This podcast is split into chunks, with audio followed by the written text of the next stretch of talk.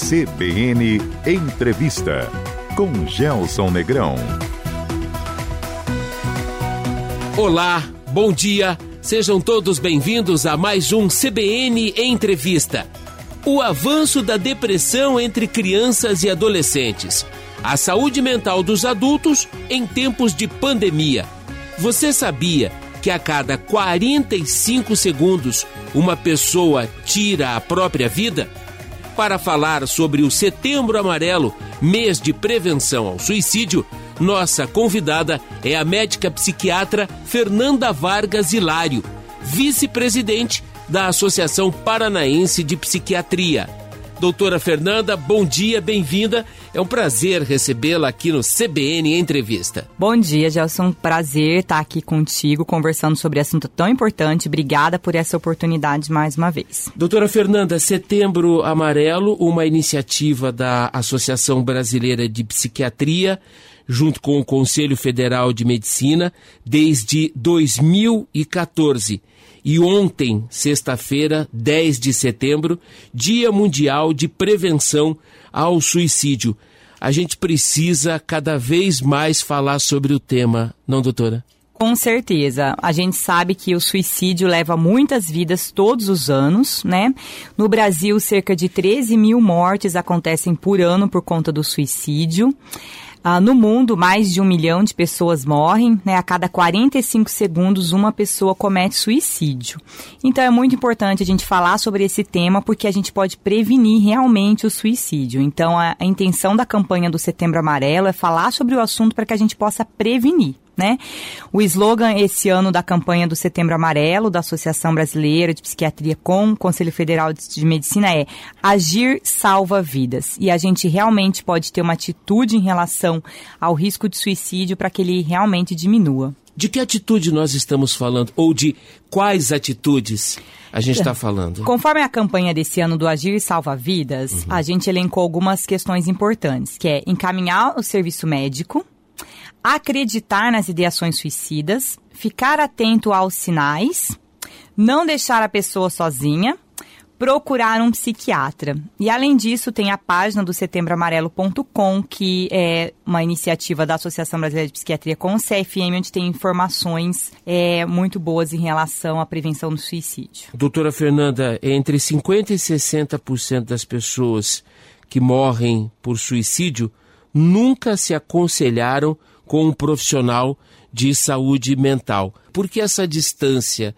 das pessoas que sofrem da busca por um profissional? São várias as questões e também vai depender do estudo, né? Alguns estudos vão mostrar que muitas pessoas se consultaram no último ano com um profissional de saúde mental. Uhum. É, muitos nunca se consultaram, mas geralmente consultaram com um profissional da atenção básica à saúde, da atenção primária.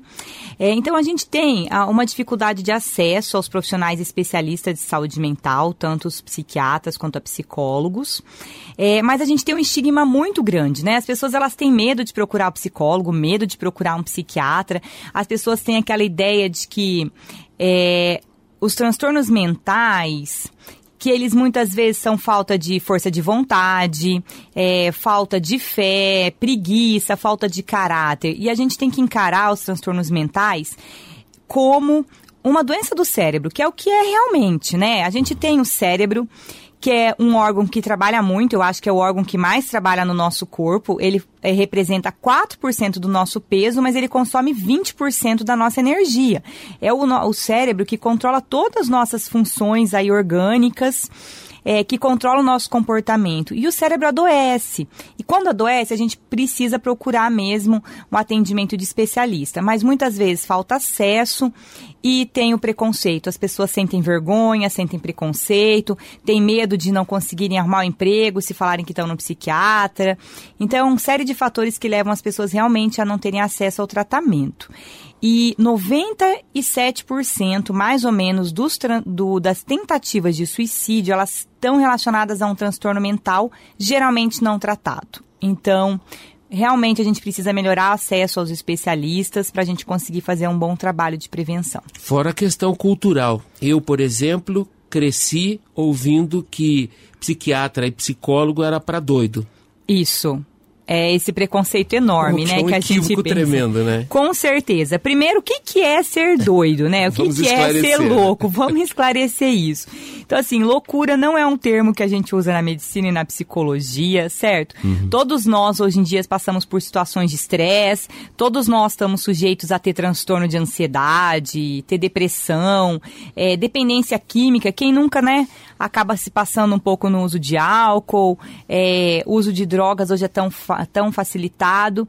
Então, todos esses são transtornos mentais, né? Então, não é loucura, são transtornos mentais que têm tratamento como qualquer outra doença. Então, a gente tem que encarar os transtornos mentais como diabetes, como problema no coração, como a pressão alta, como tantos outros problemas de saúde que a gente pode ter. A senhora citou 97% dos casos de suicídio relacionados a transtornos mentais. Isso. De que transtornos nós estamos falando, doutora? A gente tem dos vários transtornos, mas principalmente de depressão, de transtorno bipolar, de dependência de álcool ou outras drogas, de esquizofrenia, mas os mais comuns ah, relacionados ao suicídio é depressão e dependência do, do uso de substância, inclusive o álcool, né? E que aumentou muito o consumo aí durante a pandemia. Vamos abrir uma outra aba aqui agora, primeiro para o tema depressão. Não para de crescer uma doença dos tempos modernos, não, doutora?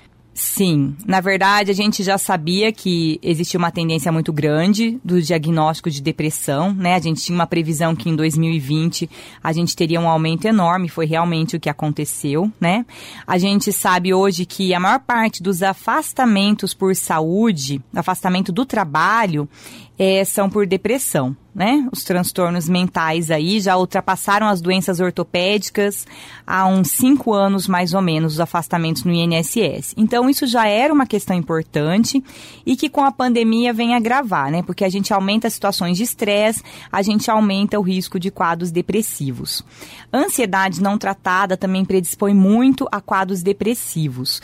E a depressão, quando ela fica moderada e grave, ela acaba levando a pessoa que está num sofrimento muito grande a pensar em suicídio né? Então a gente tem que estar sempre atento. A gente começar a apresentar sinal de depressão, a gente precisa buscar tratamento. O que é a depressão, doutora?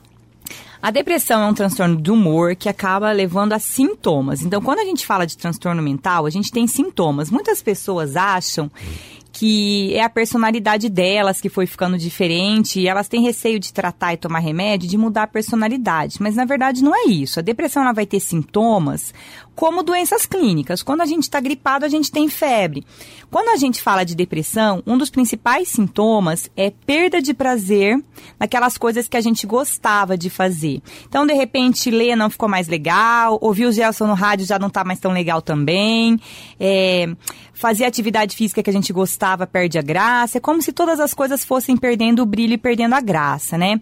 Eu já atendi uma paciente que é, ela estava com tanta falta de prazer nas coisas que ela achou que não amava mais os filhos e o marido, e por isso ela chegou a pensar em suicídio, quase tentou.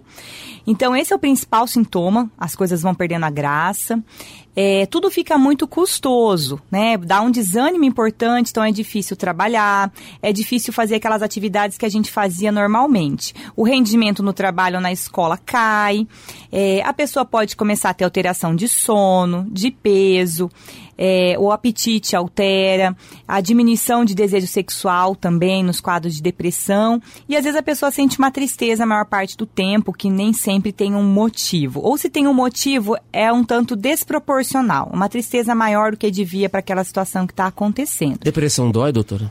Depressão dói, dói na alma, né? Gera uma angústia grande e é essa angústia que faz a pessoa depressiva muitas vezes a pensar em suicídio, porque ela, ela tem uma desesperança grande, ela não consegue ver solução para esse sofrimento e para essa dor da alma. E nesses momentos que a pessoa chega a pensar em que terminar com a própria vida seria uma solução. É, e geralmente não é no início do transtorno que a pessoa chega a pensar em suicídio. Isso vai evoluindo, ela vai piorando, não vai sabendo muito bem o que fazer. É, muitas vezes ela começa a pedir para Deus para ter uma doença grave, para ir embora. Às vezes ela fica decepcionada até com Deus que não manda a doença que ela está pedindo. E aí ela começa a não ver mais solução até que ela começa a pensar em formas de que talvez ela poderia terminar com a própria vida. Isso é um sinal de uma depressão já grave e que a gente tem que tratar o mais rápido possível. O depressivo tratado, ele corre o risco de uma reincidência, doutora? Ou ele vai desenvolver musculatura emocional para enfrentar isso? Gostei, adorei esse termo, Nelson, musculatura emocional. A ideia do tratamento com psicólogo, quando a gente já tem um transtorno, ou mesmo antes da gente ter um transtorno mental, é isso, é fortalecer a nossa musculatura emocional e criar mais recursos para que a gente possa enfrentar os problemas da vida sem desenvolver um transtorno mental. A pessoa com depressão, quando ela começa o tratamento, lógico que vai variar de pessoa para pessoa, né? Tem pessoas que têm depressões leves, tem gente que tem depressão grave. Mas a pessoa pode sim, mesmo em tratamento, ter uma recaída e voltar a ter sintomas. A gente tem que ajustar o tratamento, a gente tem que é, ajustar várias questões. Então, ela pode voltar a ter sintomas sim, mas quando ela faz um acompanhamento regular, a gente ajusta o tratamento, tanto com remédio quanto com psicólogo, antes de que, que piore, que a pessoa fique numa situação grave de novo. Porque uma depressão grave, a pessoa realmente pode pensar em suicídio, a pessoa pode ter sintomas de alucinações que é ouvir vozes, ver coisas que não existem. Isso pode acontecer numa depressão grave. Então a gente trata disso e se a pessoa tem uma recaída, a gente vai ajustando o tratamento para ela não chegar nesse ponto de novo, né? É, tratamento para depressão é, é remédio e psicoterapia. Os quadros leves podem ser só tratados com psicoterapia, né? É, mas também existem outras coisas que a gente pode fazer que são coadjuvantes ao tratamento atividade física regular, alimentação saudável, atividades de lazer, é, com, e com várias outras coisas que a gente pode estar tá fazendo. Recuperar o gosto pela vida, né? Isso. Mas lembrar que isso é coadjuvante, porque certo. às vezes a gente fala, não, vai fazer atividade física regular que você melhora, ou vai para a igreja que você melhora. Não, essas coisas são coadjuvantes. A espiritualidade é coadjuvante ao tratamento de qualquer transtorno mental, uhum. mas são coadjuvantes. Quando a gente está com um transtorno mental, com sintomas, a gente precisa de uma avaliação médica e de uma avaliação com psicólogo também. Dá para tratar depressão sem remédio? Casos leves, sim. Então, começou a ter sintomas, dá para procurar um psicólogo, né? Então, quando a gente fala de psicoterapia, é tratamento com psicólogo. É, e dá para tratar depressão leve só com psicólogo. Depressões moderadas e graves, nós precisamos do remédio e do psicólogo. A pandemia agravou a depressão no mundo, doutora? Sim, isso que tem mostrado os estudos que estão saindo, porque muitos estudos conduzidos aí no período da pandemia e a gente já tem alguns resultados e continuamos estudando aí como é que vai ser, né? Mas sim, a gente sabe que situações de estresse aumentam o risco de depressão, como aumenta o risco de dependência de álcool, outras drogas, aumenta muito os transtornos de ansiedade, então as pessoas estão muito ansiosas, né? É, então aumentou com certeza. O que que um transtorno o que um transtorno bipolar tem a ver com depressão, doutora? O transtorno bipolar, ele também é classificado como um transtorno do humor junto com a depressão. Então, depressão e transtorno bipolar são transtornos de humor. Qual que é a diferença? Ou quando a gente fala de eh, transtorno de depressão maior, a gente está falando daquele paciente que só tem critérios para depressão.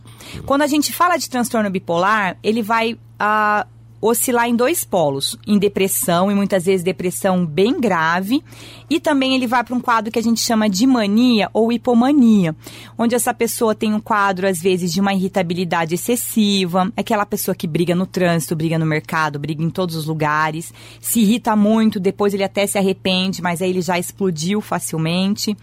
É, o quadro de mania também está ligado com o pensamento acelerado, então a pessoa tem a sensação de que o pensamento está rápido demais. Muitas vezes tem um desejo sexual exagerado que atrapalha a vida da pessoa, tanto porque coloca ela em comportamento de risco que ela não pretendia, quanto porque ela não tem sossego para pensar em outra coisa, que sexo fica muito constante na, né, né, no pensamento. É, a pessoa pode ter quadros mais graves de alucinação, que é essa questão de ouvir voz, ver coisa que não existe, gastos compulsivos, então a pessoa vai ter períodos de gastar excessivamente. Então isso, esse quadro, a gente não vai classificar só como depressão, a gente uhum. vai falar que tem um quadro bipolar, porque ela oscila entre depressão e esse quadro mais de agitação e de euforia, que é o quadro de mania, que tem um risco muito grande de suicídio e que a gente também tem que tratar, precisa muito ser avaliado por um psiquiatra, porque os outros profissionais foge um pouco da prática deles, né? Muitos profissionais, cardiologista, médico clínico geral, acabam tratando de depressões, porque é bastante comum e eles tratam muito bem, muitas vezes. Os quadros de transtorno bipolar precisa muito de uma avaliação com psiquiatra mesmo. Há alguns grupos é, mais suscetíveis à, à depressão, aos transtornos bipolares, doutora? Embora a pandemia tenha pegado e pegado geral todo mundo, independente de sexo, crença, raça, idade, status, enfim, tem alguém mais suscetível? Sim, existe uma suscetibilidade genética, né? Por exemplo, transtorno bipolar, a gente vê uma genética muito importante. Algumas depressões, a gente percebe que uma família toda faz depressões muito graves, então a gente sabe que existe uma carga genética importante. Além disso, existe a vulnerabilidade individual de cada um, que é o que você disse de fortalecer a musculatura emocional. Alguns uhum tiveram um desenvolvimento que fortaleceu mais essa musculatura emocional, outros menos, né? E aí, associado aos fatores do ambiente, dependendo de como a gente está lidando com cada situação, que estresse a gente está passando, e aí que entra a pandemia, né? Aumentando muito o estresse e aumentando as chances da gente desenvolver quadros depressivos. Mas existe a diferença de pessoa para pessoa, então tem uma questão genética bem importante. E no caso do fator genético, doutora, se é, no casal ou ambos têm indicativo, ou a, ou a mulher, ou o marido, ou o companheiro, ou a companheira, criança derivada dessa relação também está sujeita a desenvolver? Quando a gente tem um parente de primeiro grau com depressão, a gente tem duas ou três vezes mais chances de também ter depressão. Então, sim, a gente tem uma chance maior. E não precisa ser necessariamente os dois pais, né? Se a gente tem um pai, uma mãe, um irmão que são aí parentes de primeiro grau, a gente tem uma chance maior de desenvolver depressão, com certeza. Como é que antecipa tratamento nesses casos? Primeiro, o tratamento dos pais, né? Porque crianças copiam o comportamento dos seus pais. Sim. Então, por exemplo, se eu tenho um pai que está muito ansioso e que lida tudo com ansiedade, esse filho vai copiar esse comportamento, né? Se eu tenho pai e mãe que estão com depressão ou que estão com transtorno bipolar, esse ambiente já fica mais estressante. Então, a gente vai tentar compensar essa questão genética fortalecendo a musculatura emocional dessa criança e desse adolescente. Então, a gente tenta tratar os adultos que precisam ser tratados tratados e manter um ambiente mais saudável, né? Que aí isso vai ajudar a prevenir essa pessoa a desenvolver depressão ao longo da vida. Vamos voltar para a avenida principal da, da, da nossa conversa, da nossa jornada de hoje, que é a prevenção ao suicídio e aqui juntando esses elementos todos que a senhora citou nos últimos minutos: depressão, transtorno bipolar, o abuso de substâncias, álcool e drogas. E aqui, doutora, a gente vê também com muita preocupação um número cada vez maior de jovens, de adolescentes alcançados é, por essa teia e potencializado pela pandemia vai ficar repetitivo. De novo, a pandemia incrementou isso, sobretudo nessa faixa etária da população? Sim, né? Eu atendo no consultório crianças e adolescentes, então muitos adolescentes que desenvolveram quadros depressivos na pandemia. A, a criança e adolescente, adolescente principalmente, né? Eles estão numa fase que o cérebro está num amadurecimento intenso e que a socialização é muito importante para essa faixa etária da adolescência. Então essa questão de ficar em casa, é, se encontrar com os amigos, isso tem predisposto os adolescentes a quadros depressivos. A gente já tinha uma dificuldade em diminuir o uso de eletrônico nessa faixa etária e agora com a pandemia a gente teve que expor muito mais, né? Então a gente que falava sai dessa, desse computador, agora a gente teve que empurrar essas crianças e adolescentes para o computador. Sai para onde? É, vai sair para onde, com quem? Então a gente tem percebido um aumento mesmo de quadros depressivos em adolescentes que já era grande, aí com essa questão da pandemia, com isolamento social, com a mudança de rotina muito rápido. Eles ficam muito preocupados porque eles veem pais e mães ansiosos e nós estamos ansiosos, né? Medo de quem é mais velho acabar pegando Covid e acabar falecendo, medo de como vai ficar a nossa economia e a gente acaba passando isso muito para essa faixa etária e eles com certeza estão afetados também. Deixa eu ampliar o zoom sobre esse extrato. O que é que está acontecendo com o adolescente negro, doutora? Então, o adolescente negro, ele já tem fatores estressores que ele já tem que vir lidando, né? Em relação ao preconceito, em relação a essa questão da vulnerabilidade social e que a gente sabe que aumentou. Então, a gente sabe que a pandemia aí talvez tenha aumentado a desigualdade social dentro do nosso país e entre os países também, né? Que já é uma coisa que a gente vinha tentando que diminuísse há muito tempo. Então, ele acaba que ele fica muito mais vulnerável a esses fatores de estresse que já existiam e que agora eles aumentaram. Então, então, por isso que eles estão sob o maior risco mesmo de deprimir e uso de substância e acabar aumentando o risco de suicídio. Comumente, a gente atribui uma parte ou uma parcela importante dessa responsabilidade de monitorar, de assistir e de acompanhar à família. Sim. Quero que a senhora fale primeiro do aspecto da importância da, do acompanhamento da família, para depois a gente ampliar isso para o serviço público, enfim, para a vida em sociedade. Família, doutor, e aí? Então, esse é um tema que eu gosto bastante, Gelson, da questão de orientação de pais e do cuidado com crianças e adolescentes.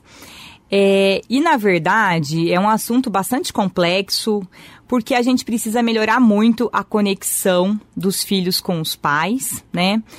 porque a gente tem cada vez mais trabalhado intensamente, a gente leva trabalho para casa, é, as crianças estão mais conectadas, a gente tem criança e adolescente hoje com uma sobrecarga de coisas para fazer, eles estudam, mas eles têm um monte de atividade extracurricular e as famílias elas foram se distanciando, né, dos pais e os filhos a gente nem sempre está conectado com eles.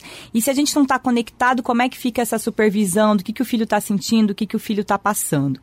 Logo no começo da pandemia alguns ah, professores aí, referência da psiquiatria infantil, falando sobre essa questão de filhos na pandemia. É, tem um professor, Dr. Francisco Assunção, que é um psiquiatra referência em psiquiatria infantil, falando de mães que chegavam, e eu percebo isso na minha prática de consultório também, chegavam reclamando coisas dos seus filhos que são coisas normais de criança, sabe? Nossa, mas ele não para, ele come o dia inteiro. É assim, criança é desse jeito. Mas ele estava lá na escola o dia inteiro, a mãe nem sabia como, como se comporta uma criança e um adolescente terceirizou a educação para a escola, para avô, para avó, para o tablet, para o celular, para a TV. Isso. E aí na pandemia a gente teve que se juntar, é, né? Aí e a gente ficou junto e descobriu. A, né? a gente descobriu coisas que estavam ali que a gente não conseguia ver. Então eu acho que talvez é, se a gente pode falar que existe um lado bom, não existe um lado bom, né? Se a gente pode tirar alguma coisa boa dessa pandemia toda, talvez foi isso. A gente foi obrigado a ficar dentro de casa e olhar mais para dentro dela. Então, é, essa questão de você melhorar o relacionamento dos pais com os filhos, é, para a gente colocar as expectativas que a gente tem com em relação aos nossos filhos adolescentes ou crianças, eu acho que essa é uma coisa importante, da gente conhecer melhor nossos filhos, entender o que, que se espera de cada faixa etária e melhorar a conexão entre pais e filhos. Eu acho que essa é uma coisa extremamente importante, tanto para a prevenção de dependências químicas, quanto para a prevenção de ansiedade e depressão e do risco de suicídio. Eu acho que talvez essa questão mais importante, nós estarmos mais conectados, né? Tem um programa na, na Federal do Paraná que chama Programa de Qualidade na Interação Familiar, uhum. que é uma das psicólogas é a doutora Lídia Weber e que eu sou apaixonada pelo trabalho dela e ela fala muito sobre educação de filhos, é o, talvez o trabalho no Brasil que eu mais gosto, e ela fala disso, que os filhos precisam muito de pais apaixonados pelos filhos. Então, talvez aproveitar esse momento de pandemia para estar tá mais junto e para reavivar essa paixão que a gente tem por filho, por criança e por adolescente adolescente, talvez essa é uma das coisas que mais vai ajudar na prevenção. Já vou deixar uma pergunta no ar para o próximo bloco. Eu junto a minha experiência, vou para cima e tento resolver, ou já na largada eu busco a ajuda de um profissional. Daqui a pouco a segunda parte da nossa conversa com a médica psiquiatra Fernanda Vargas Hilário, vice-presidente da Associação Paranaense de Psiquiatria. O tema de hoje aqui no CBN Entrevista é Setembro Amarelo. Não saia daí, intervalo é rápido. Até já. De volta com o CBN Entrevista, nossa convidada de hoje é a médica psiquiatra Fernanda Vargas Hilário, vice-presidente da Associação Paranaense de Psiquiatria. Estamos falando sobre o Setembro Amarelo, prevenção ao suicídio. Aliás, ontem sexta-feira, dia 10, Dia Mundial de Prevenção ao Suicídio. E aí o primeiro bloco do programa enveredou da estatística para a prática. Falamos de depressão, transtorno bipolar, abuso de substâncias e chegamos ao capítulo da educação do papel da família. A pergunta que ficou no ar no bloco anterior, é, doutora Fernanda, eu vou com a minha experiência na fé e na raça e no amor para enfrentar, diagnosticar, entender essa situação ou já na largada eu procuro a ajuda de um profissional para me auxiliar nessa empreitada? Pergunta difícil, né? Mas vamos lá. Não para a senhora. então, Gelson, acho que na dúvida procure a ajuda de um profissional que você tenha uma referência, um profissional capacitado mesmo. Porque o que eu vejo na prática e a gente falando de filhos, e aí quando a gente fala de filhos, aí pensando de adolescentes até 20 e poucos anos, o que eu percebo é que existe uma demora maior ainda para procurar atendimento do que adultos. Como a gente falou aí no início da entrevista, existe um preconceito grande para a gente procurar atendimento especializado de psicólogo e psiquiatra. E quando a gente fala de criança e adolescente, isso aumenta muito mais. Uhum. Então, o que eu vejo na minha prática de crianças e adolescentes que chegam com pensamentos de suicídio, eles já estão num quadro depressivo ou outro transtorno transtorno psiquiátrico avançado e que ninguém procurou ajuda. Então a gente é, coloca uma pressão grande por resultado em cima das crianças, achando que elas têm que lidar com qualquer problema, como se, ok, você só tem que estudar e essa é sua obrigação, então lide com as situações. Eu já tive situações assim que para mim sou um tanto absurdo, de uma menina de 13 anos que eu estava atendendo pela primeira vez num plantão meia-noite, num sábado meia-noite.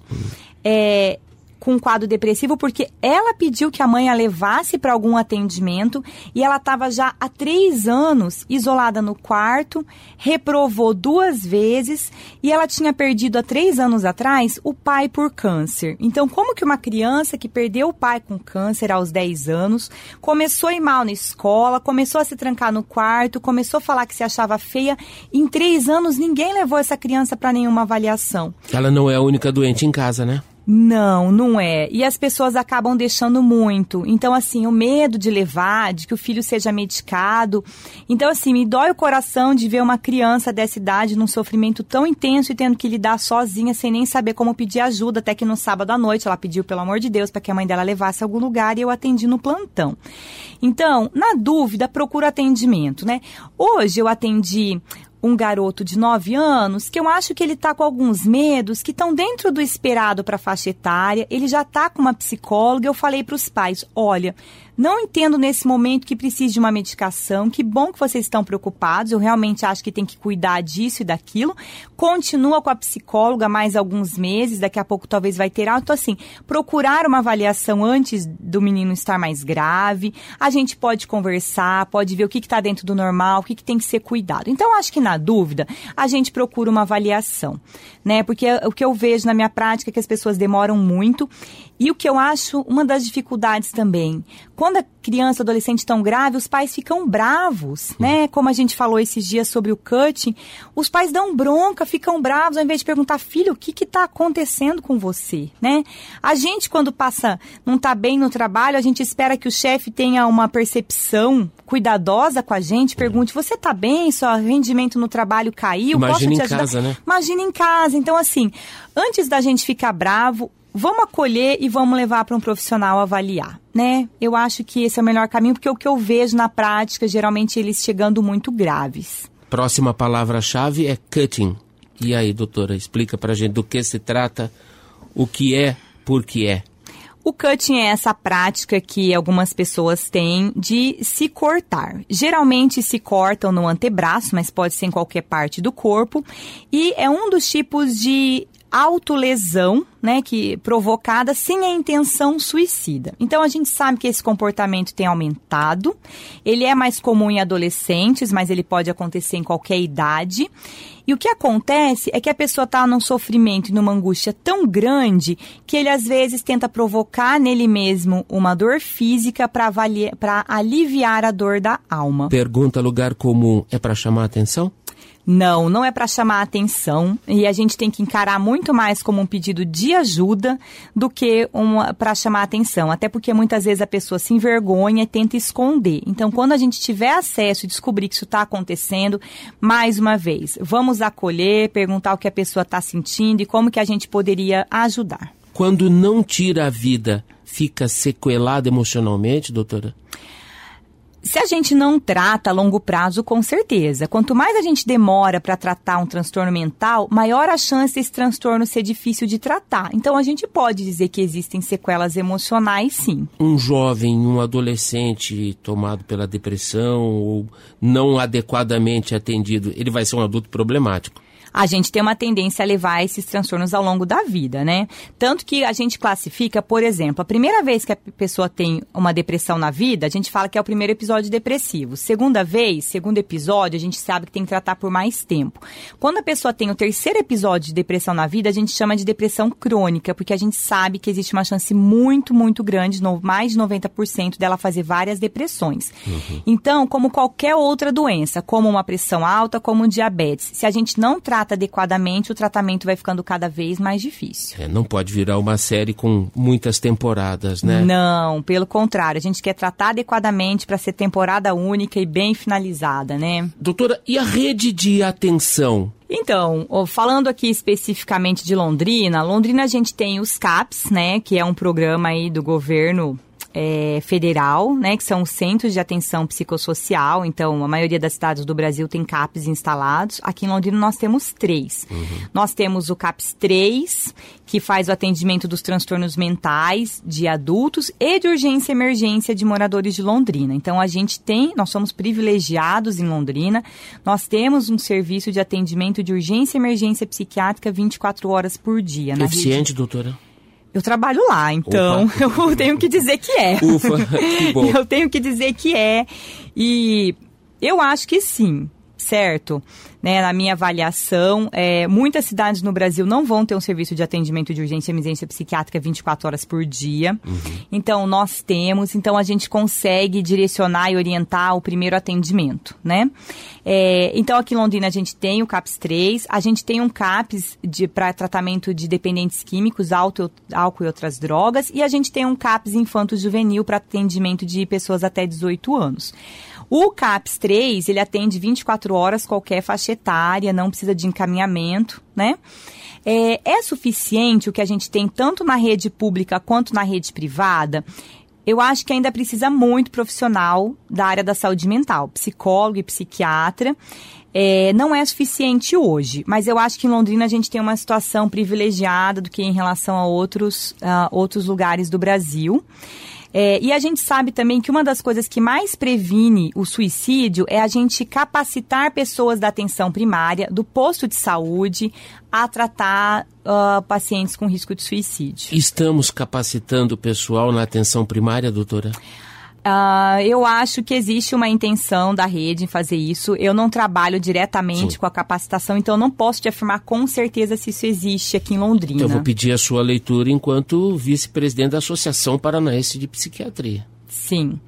Então, enquanto vice-presidente da Associação Paranaense de Psiquiatria, nós da diretoria, né, que é um trabalho totalmente voluntário, a intenção do nosso trabalho é realmente é, poder ajudar nesse conhecimento da, em relação à saúde mental, tanto dos profissionais de saúde quanto ah, para a população em geral. Então a gente está lá no Instagram, temos nosso site, a intenção é aproximar, então a gente sempre está fazendo live pro, pro, pro, para o público em geral. A Associação Brasileira de Psiquiatria está sempre é, discutindo temas que são abertos ao público também. Então a intenção de nós psiquiatras como associação é realmente desmistificar as questões de saúde mental, incentivar o tratamento, é, incentivar que os profissionais se capacitem para esse, essa, esse atendimento dessas pessoas, né? Eu recebi ontem ou hoje da minha chefe do serviço da prefeitura é, um link para inscrição de um curso de 40 horas para atender pessoas com risco de suicídio. Então, pensando melhor no que você me perguntou se a prefeitura tem feito, eu recebi essa semana do meu serviço da prefeitura um link para eu me inscrever num curso para me capacitar. Então, eu imagino a prefeitura tem feito. Então, tanto os serviços públicos quanto a Associação de Psiquiatria têm trabalhado para que a gente possa melhorar a, o acesso à população à informação, a boa informação e incentivar o tratamento. Doutora Fernanda, e as outras iniciativas da sociedade? E me permita aqui usar um exemplo que é, é bem conhecido da maioria das pessoas, CVV o Centro de Valorização da Vida, né? Então, o CVV não é um trabalho que está ligado com a Associação de Psiquiatria, mas a gente é um trabalho que a gente admira muito e que a gente sabe o quanto é importante, porque no momento de desespero a pessoa está sozinha a gente sabe que o CVV ajuda a acalmar aquela angústia da alma, ajuda a aliviar a dor naquele momento e isso muitas vezes é o tempo da pessoa poder se organizar e procurar um atendimento e isso vai ser incentivado no CVV. Então a gente admira, é um trabalho realmente muito importante. É, como associação, além desses trabalhos de é, levar informação e aproximar da, da população em geral, é, desde que começou a pandemia, a Associação Paranaense de Psiquiatria tem se envolvido em alguns trabalhos voluntários, inclusive para atendimento. Uhum. Então, por exemplo, o trabalho da o pessoal da psicologia da UEL tem um trabalho para atender voluntariamente uh, pessoas que estão sofrendo por conta do Covid, ou porque tiveram Covid e aí estão passando por um transtorno mental, ou porque perderam familiares. E a UEL tem um projeto voluntário para atender essas pessoas é, e a associação tem apoiado. Então, eu também sou voluntária. Outros psiquiatras da associação, a gente também tem atendido de forma voluntária pessoas que estão dentro desse programa. Eu citei o CVV, mas a gente tem o AA, né, Alcoólicos Sim, Anônimos. com certeza. A gente tem uma série de iniciativas que às vezes a sociedade nem sabe que existe, que, por exemplo, sai de dentro das igrejas, Sim. Né, das comunidades. Sim. E algumas delas a gente tem mais contato e a gente com certeza apoia, né? Então, por exemplo, a gente sabe que Narcóticos Anônimos e Alcoólicos Anônimos é um trabalho extremamente importante no tratamento das dependências químicas. O trabalho deles tem validação científica, dá resultado e a gente tem que trabalhar em conjunto. É, uma das perguntas que as pessoas me fazem com frequência, nossa, você não tem medo de trabalhar com a psiquiatria? Até porque muitos profissionais de saúde têm medo da psiquiatria, né? É mesmo? É, as pessoas têm medo de medo que não vão, quê, de que não vão saber lidar, de que vão ter alguma pessoa muito agitada e agressiva, que a gente pode correr o risco de ser agredido fisicamente. Então tem essas questões.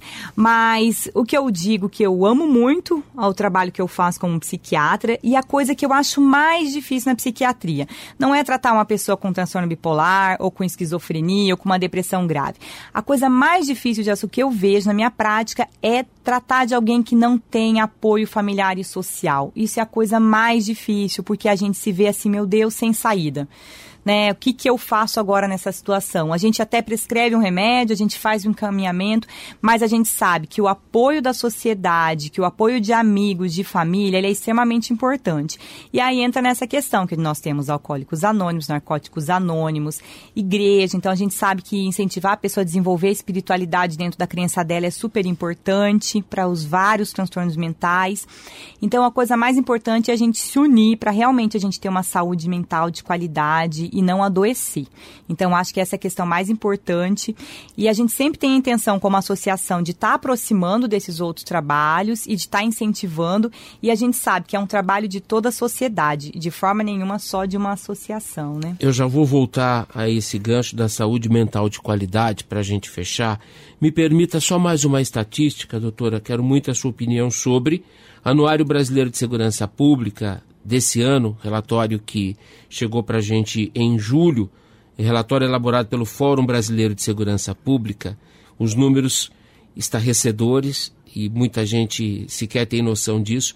Só no ano passado, 12.895 brasileiros tiraram a própria vida. Sim. Uma variação de 0,4%. E eu omiti aqui do texto o apenas na frieza das estatísticas, é, a pandemia, embora tenha agravado a situação em alguns aspectos, do ponto de vista de suicídio, se manteve? Então, parece que se mantém, mas é difícil a gente avaliar porque a gente sabe que o suicídio é subnotificado. Então, uhum. talvez muitas situações que vai parecer um trauma ou uma outra situação, na verdade foi suicídio, Sim. né? Muitas vezes a família não quer que isso vá para a certidão de óbito. Então, na verdade, a gente sabe que o suicídio é um problema de subnotificação. Então, muito esse, sério. Muito sério, né? A gente sabe que é bastante subnotificado. Em algumas faixas etárias, por exemplo, dos 15 aos 29 anos, é a segunda causa de morte morte. E se considerarmos meninas de 15 a 29 anos, em alguns estudos é a primeira causa de morte. Por né? quê, doutora? Porque nessa faixa etária a gente vai ter menos mortes por outras questões e porque uhum. é extremamente importante. Por conta de tudo aquilo que a senhora trouxe até agora. Né? Isso, né? então assim, a gente sabe que é um risco, é uma das coisas que tira a vida de muitos jovens e como causa importante, né? Primeira segunda causa de morte é extremamente importante. E isso existe, sempre existiu o suicídio, mas a gente sabe que com o estilo de vida, com o estresse que a gente vive, como isso tem aumentado. E se a gente não trabalhar ali arduamente para diminuir o estigma em relação ao tratamento de saúde mental, para a gente ter uma saúde mental mais adequada, a gente sabe que a tendência é aumentar. E o que a gente quer é mesmo remar contra a maré e mudar isso. O setembro eu acho que eu já matei a charada, é por conta do dia 10, Dia Mundial de Prevenção. Sim. E o amarelo, doutora? O amarelo é porque um garoto se suicidou num, car num camaro amarelo que ele tinha e a hum. família fez toda uma campanha de prevenção. Uhum. E aí é, a gente tem essa questão do amarelo por causa disso. É tangível, é mensurável a contribuição que essa iniciativa, ao menos em relação ao debate, tem dado para a sociedade desde 2014, doutora? Sim, eu acho que todo mundo tem falado bastante, né? Tanto que o Setembro Amarelo agora a gente sempre tem uma procura para estar tá falando, espaços abertos para estar tá falando sobre suicídio. É, as várias organizações têm parado para falar sobre saúde mental durante vários períodos do ano, mas em setembro a gente tem falado muito mais. Uhum. Então a gente tem conseguido aumentar os espaços aí que estão atentos para essa questão da saúde mental no mês de setembro. Olha, se eu puder, eu quero recomendar fortemente aos nossos ouvintes e internautas para que acessem o site setembroamarelo.com. Além de uma série de dados estatísticos muito importantes que nos colocam, né? Você vai se sentir inserido na gravidade é, dessa situação. Tem uma cartilha muito legal. Eu baixei o arquivo, né? Comportamento suicida, conhecer para prevenir. Que belo material. Sim. Belo no sentido de contribuição, de alerta, não, doutor? Com certeza, para a gente poder entender mais sobre o assunto e a gente realmente poder, como sociedade, a prevenção depende da sociedade num todo. Transtorno de ansiedade. E aí? Então, os transtornos de ansiedade é, aumentaram bastante nessa pandemia, né? E quando a gente fala de transtorno de ansiedade, o que, que é isso? Ansiedade é um sentimento que todo mundo tem, que é aquela antecipação, aquela preocupação do, de possíveis coisas indesejáveis, né? Que vão vir a acontecer. Ansiedade é um sentimento. Tá Nem né? aconteceu, a gente já está preocupado. Ansiedade é um sentimento normal que todo mundo tem. O que, que é o transtorno de ansiedade? É quando a ansiedade é exagerada, então essa preocupação preocupação ela é desproporcional ao que está acontecendo. Eu realmente tenho alguma coisa que tem que me preocupar, mas eu estou exagerando. Ou eu nem tenho que me preocupar, ainda assim eu tenho uma sensação de sempre estar em alerta. Então, o transtorno de ansiedade, ele traz sintomas. A gente vai acabar falando eu tenho ansiedade, eu tenho ansiedade como sinônimo, mas tem essa diferença que eu expliquei. E os transtornos de ansiedade aumentaram muito na pandemia, então a gente tem a síndrome do pânico, com crise de falta de ar, com coração acelerado. Até a gente tem a ansiedade generalizada, que é essa sensação sempre de que alguma coisa ruim vai acontecer, um frio na barriga, uma dor no peito, uma sensação que tem uma bola que sobe e desce na garganta, alteração de sono, alteração de apetite, alteração de função sexual. Então isso tudo aumentou bastante. E a gente precisa tratar o transtorno de ansiedade porque ele pode acabar levando à depressão se a gente não tratar adequadamente e trazer muito prejuízo para o dia a dia. O tratamento vai ser com terapia em casos leves, em casos que tem mais sintoma com terapia e medicação. E aí, Gelson, é uma outra questão. As pessoas têm muito medo de remédio da psiquiatria, uhum. achando que eles vão deixar a gente com sono, que eles viciam, mas isso não é a realidade, isso é mito. Eu tenho um amigo, nós conseguimos encaminhá-lo para o tratamento da depressão. E a maior preocupação dele, doutora, era ficar lesado com os medicamentos. Isso, e as pessoas têm essas ideias. Então, assim, nós temos medicamentos que fazem dar sono? Temos. A gente vai passar esse medicamento para aquela pessoa que não está conseguindo dormir. Uhum. Mas existem medicamentos que, ao contrário, eles despertam, eles te deixam mais alerta, né? Então, esses mitos de que o remédio vai deixar lesado, nós temos opções que não, que tiram o sono. É, essa questão de que o remédio vai dar disfunção sexual e eu não vou mais ter desejo sexual, eu não vou mais ter ereção, também é mito. Alguns remédios podem ter esse efeito colateral, sim, mas nós temos remédios modernos que não afetam função sexual. Os remédios viciam? Alguns podem causar dependência, mas os antidepressivos, que são os mais usados, eles não causam dependência. Então, é, antes da gente ter medo do que vai ser prescrito, a melhor coisa, agenda uma consulta e pergunta essas questões para o médico, porque a gente tem opções de remédio hoje modernas que não vão ter esse tipo de problema. E a automedicação, que é perigosa em qualquer circunstância? Isso, essa automedicação também é um problema. Até porque a gente vai ouvir o que o vizinho fala, ele fala assim: olha, você está ansioso, toma essa fluoxetina. Se você tomar a fluoxetina dele, sua ansiedade vai piorar. Porque a fluoxetina, quando a gente começa a tomar, ela vai demorar 15 dias para o organismo se acostumar. Nos primeiros dias, ela pode piorar a ansiedade. Então, você tem que conversar com o seu médico para ele te explicar isso. Então, se você se automedica, você pode se automedicar com uma medicação que até pode piorar o quadro. Então, tem que ser tratado por alguém que entende do tratamento saúde mental de qualidade. E aí, como é que faz para ter saúde mental de qualidade com essa confusão toda que a gente está vivendo aí fora, hein? É, não é fácil, é desafiador, eu acho, para todo mundo. Mas a gente tem que encarar a saúde mental também como hábito, como uma saúde, uma parte da saúde. Não tem como ter saúde e não ter saúde mental, certo? Então, a gente ter hábitos de vida saudável, dormir bem, comer bem, prezar pelas relações próximas com a nossa família, com os amigos, por mais que não possa ser aí presencial presencialmente como era antes, mas a gente cultivar nossas relações familiares e de amizade, é, bons hábitos de vida. E se a gente perceber que tem problemas na saúde mental, procurar tratamento e ajuda. Obrigado por ter vindo, tá? Eu que agradeço a oportunidade. Nossos agradecimentos à médica psiquiatra Fernanda Vargas Hilário, vice-presidente da Associação Paranaense de Psiquiatria, o Setembro Amarelo, tema do programa de hoje.